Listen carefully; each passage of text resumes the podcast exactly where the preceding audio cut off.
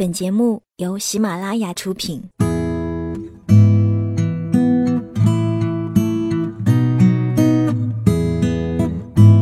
嘿，你好吗？我是 Sandy 双双，我只想用我的声音温暖你的耳朵。最近我很想跟你讲很多的故事，在这一系列的故事里，其实别人都习惯叫我白日梦小姐。我有时候生活在梦境里，有时候又活在别人的文字里。我分不清哪些是虚构的。我有时候会怀疑，我又是否真的存在。可是我真的哭了，笑了，爱了，也痛了。我觉得，虽然说是梦，说不定真的是另一个平行时空，在那里。总发生着一些我所不知道的美好的，或者是悲伤的事。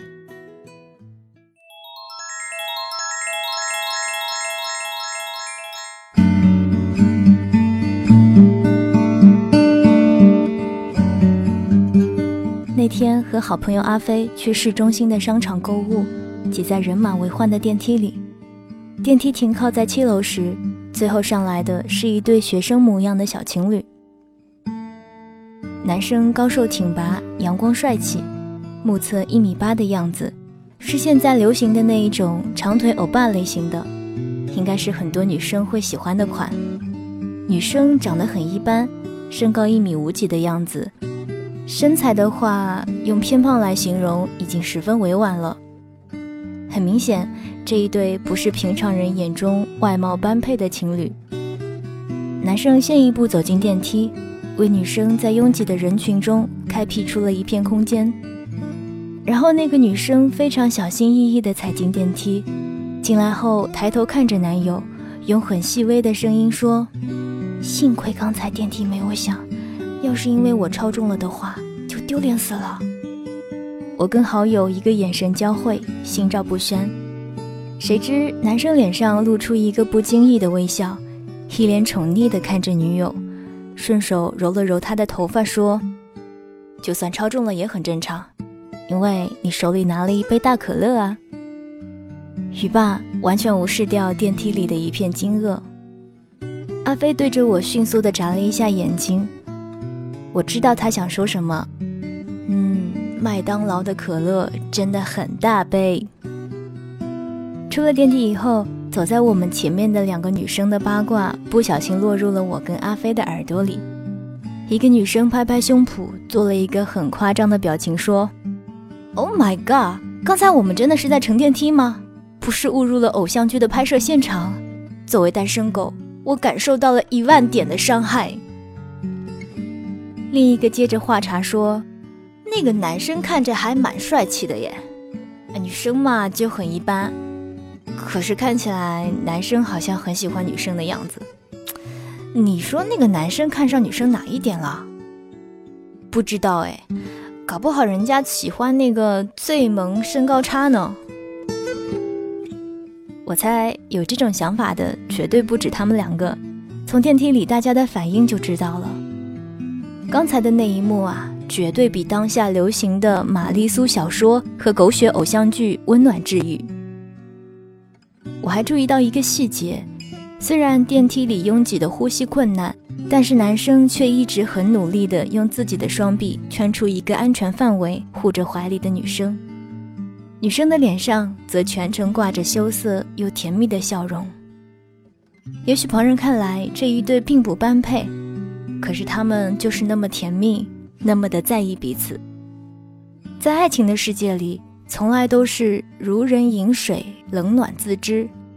当两个人沉浸在爱情的世界里的时候，爱情为他们画一个圈，圈子里是他们独有的世界和空间，是旁人看不懂的婉转和情深。往往爱情表面的般配与否，只是旁人肤浅的判断。至于这爱情的里子，是清茶，是美酒，还是苦咖啡？只有当事人自己才知道。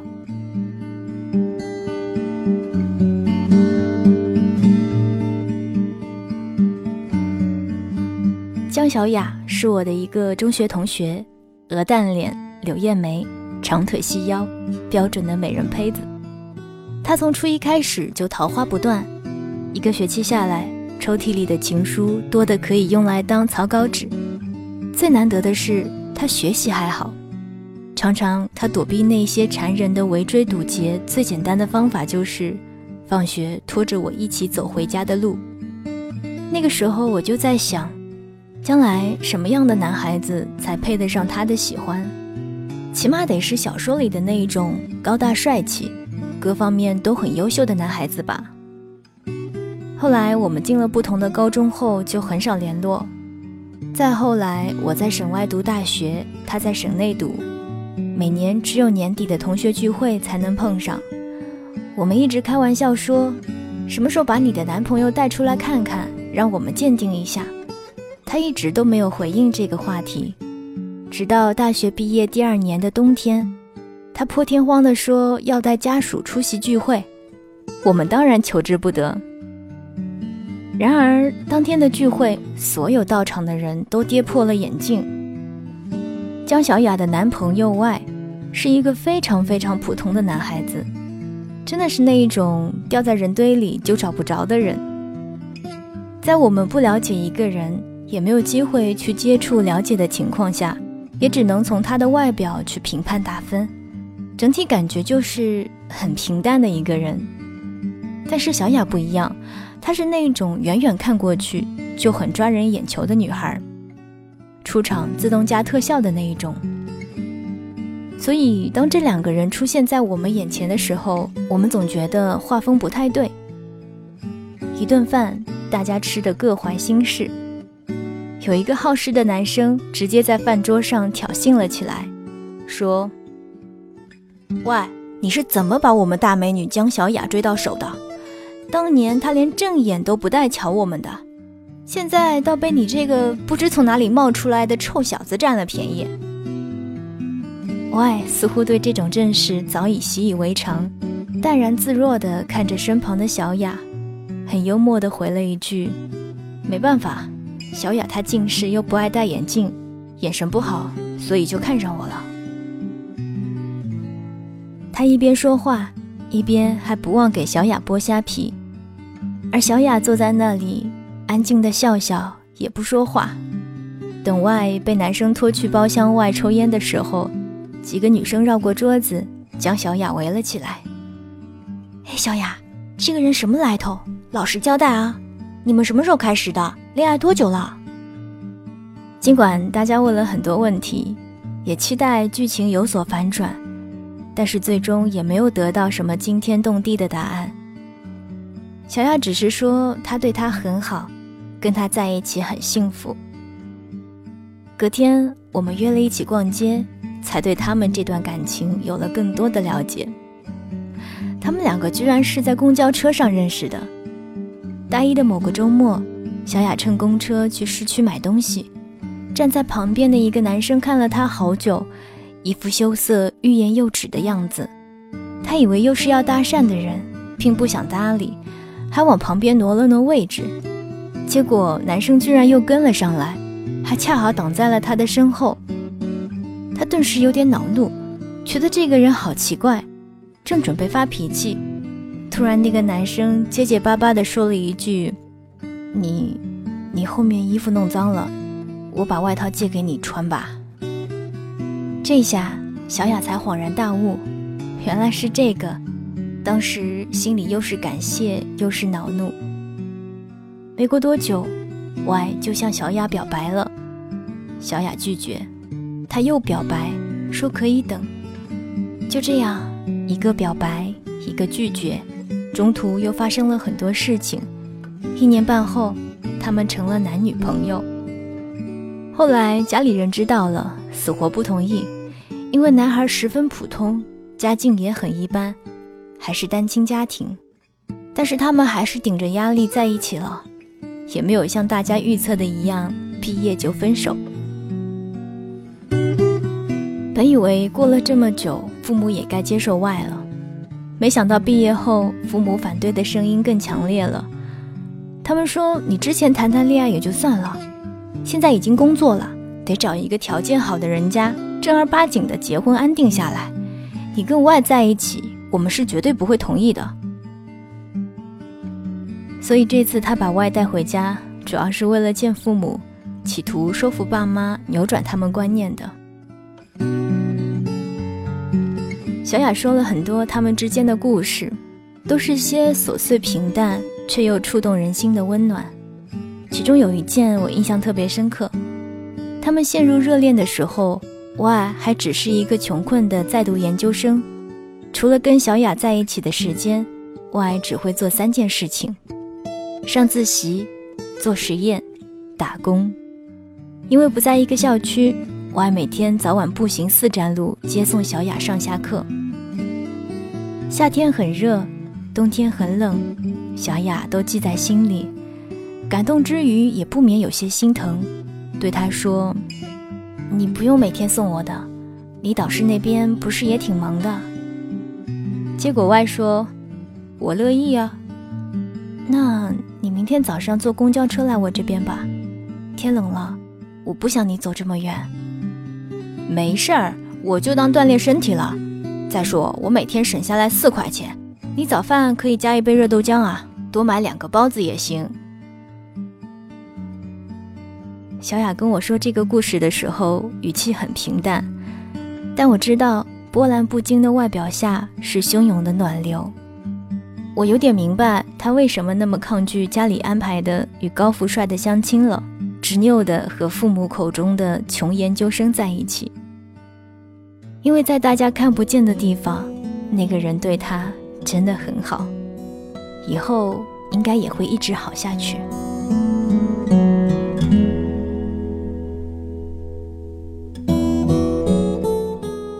我没有追过星，也很少有什么喜欢的明星 CP，总觉得在娱乐圈这个纸醉金迷、光怪陆离的世界里，是不会有什么深情真爱的。况且又有那么多秀恩爱死得快的前车之鉴。但是今年不同，张晋和蔡少芬这一对绝对是个例外。二零一五年，曾经的港姐 TVB 的当家花旦蔡少芬有了一个新的名字。炫夫狂魔，他不论是出席品牌活动，还是参加综艺节目，总是一副“大家好，我是张太蔡少芬，我老公最帅了，我老公什么都会的”那种架势，随时随地自动开启疯狂的炫夫模式。加上今年张晋因动作电影《杀破狼》里帅气邪魅的监狱长一角走红，无限恩爱虐狗的张晋蔡少芬 CP。开始越来越多的为人所知、为人喜欢。表面上，蔡少芬很爱老公，事事以老公优先，给足了张晋作为一个男人的面子。但是，如果你仔细的看他们夫妻参与的综艺节目，你会发现张晋其实很疼爱老婆的。一般来说呢，蔡少芬的决定都是绝对拥护，而且两个人默契的，只要一个眼神交汇。就知道对方想要表达什么了。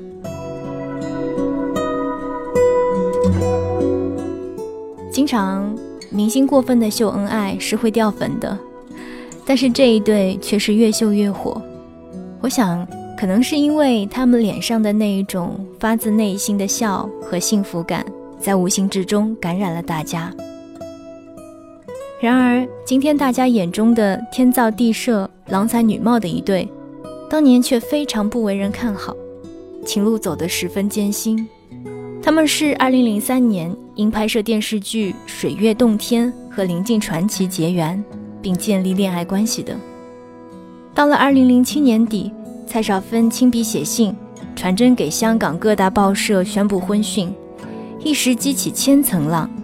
势利眼的香港媒体从两人结婚酒店偏远，男方是个无名小辈。只有堪称穷酸的家庭等各方面对他们的婚姻冷嘲暗讽，说是武打替身出身的张晋，不论名气、地位、财力，无疑配得上众所周知的美女 TVB 当红花旦蔡少芬的。二零零八年，两人还是顶着各方压力结婚了，但即使是在婚后，张晋依然会时不时的遭到港媒的嘲讽，说他给不了蔡少芬阔太太的生活。说他靠老婆上位等等。二零一四年，第三十三届香港电影金像奖，张晋凭借电影《一代宗师》拿到了最佳男配角。领奖时，他站在麦克风前真情告白。他说：“以前很多人都说我这辈子都要靠老婆蔡少芬，没错，我一辈子的幸福都要靠她。”这个时候，蔡少芬在台下感动的落泪。看到那一段视频的时候。我心里想的却是，虽然张晋是个武打替身出身的粗糙汉子，不代表这些年他没有被流言伤害。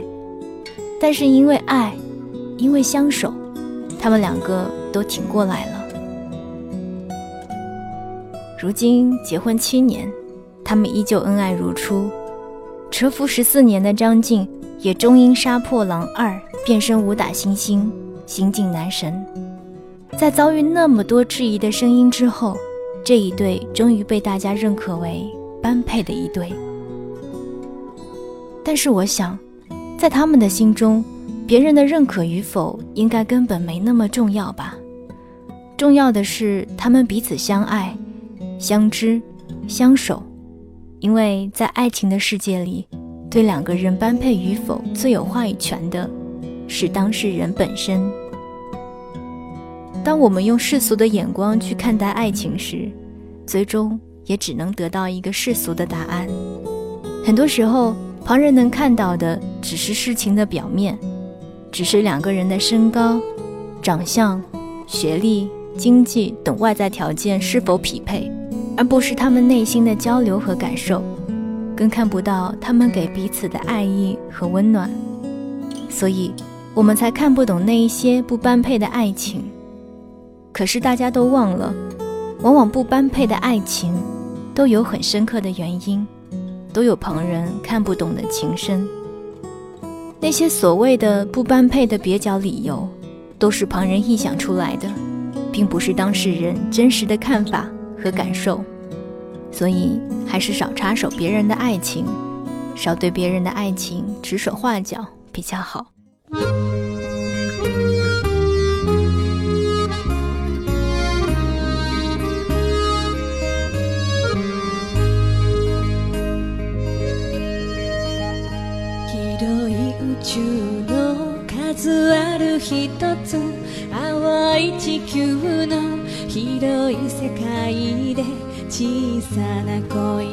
刚刚大家听到的这段文字是来自于作者林夏萨摩的文章，叫做《不般配的爱情，往往有旁人看不懂的情深》。